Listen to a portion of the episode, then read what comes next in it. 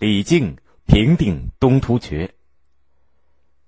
唐朝建立的初期，活动在北部边疆地区的东突厥和活动在西部边疆的吐运浑，经常骚扰大唐的国土，对边疆的安宁造成了很大的威胁。其中，突厥的侵扰尤其严重。唐高宗起兵反隋的时候，曾经派人出使东突厥，取得了史毕可汗的支持。公元六二零年，就是唐高祖武德三年。竭力可汗继位，为了发展他的势力，他几乎年年南侵唐朝的国土。唐太宗李世民才即位几天，竭力可汗认为有机可乘，就率领十几万骑兵再次进犯荆州，也就是现在的甘肃泾川西北，长驱直入，来到了渭水的便桥之北，直逼京城长安。当时各州增援的兵马都还没有赶到，长安城里能够参战的市民只有几万人，在这样的形势下。李世民亲自率领军队到渭水的桥边，斥责竭力背信弃义。面对李世民的斥责，竭力无话可说。他看到唐军戒备森严，不敢轻举妄动，结果和李世民在桥上设盟以后退兵。从此，李世民加强军事训练，提高官兵的战斗能力，整顿府兵制度，并任命唐代的著名军事家李靖做兵部尚书。不久。东突厥国内发生了变化，薛延陀、回纥等部落因为不满竭力可汗到处征战，接连反叛，脱离竭力。加上那年冬天又遇到了暴风雪，冻死了许多牛羊，国内发生了饥荒，突厥人纷纷逃离当地。李世民接受大臣的建议，于公元六二九年任命李靖为定襄道行军总督，掌管十几万大军进攻突厥。第二年正月。李靖率领三千骑兵，冒着严寒，悄悄从马邑，也就是现在的山西朔县出发，突袭了定襄。竭力可汗没有想到唐朝的军队会突然到来，慌得大惊失色。这个时候，李靖的部队趁着夜色的掩护，一举攻进了定襄城。竭力可汗慌忙的逃到了碛口，也就是现在的内蒙古二连浩特的西南。李世民听到捷报以后，高兴的对大臣们说。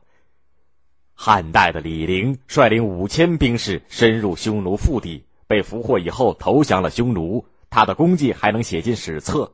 李靖只带了三千骑兵杀进了突厥大营，攻下了定襄城。从古到今，没有他这样的人，这足以洗刷我在渭水边的耻辱了。竭力可汗在逃跑的过程当中，又遇到了并州都督李基的埋伏，被杀得溃不成军，只剩下了几万人马。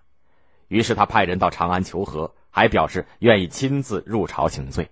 其实他心里正在盘算，想争取时间，等到草青马肥的时候逃到漠北去，以后再壮大实力，卷土重来。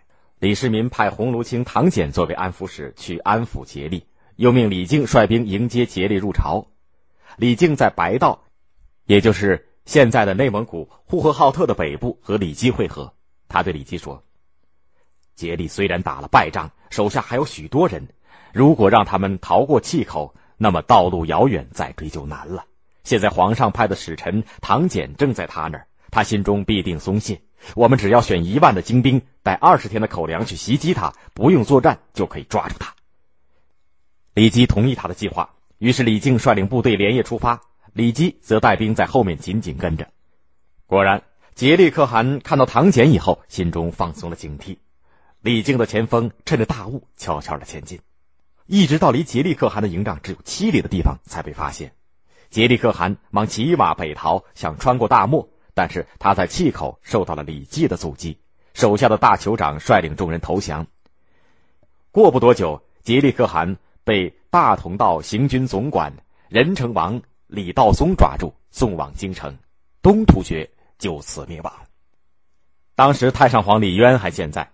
他听到消息以后十分高兴，在凌烟阁摆下了宴席，把李世民和诸王公主们都招来，一起庆贺到了深夜。李靖大军在作战当中杀敌一万多人，又俘虏了十几万人。李世民对这些俘虏都十分优待，其中的酋长、将帅不少人都留在朝廷当中担任了职务，仅五品以上的官员就有一百多人，连杰利可汗都得到了右卫大将军的称号。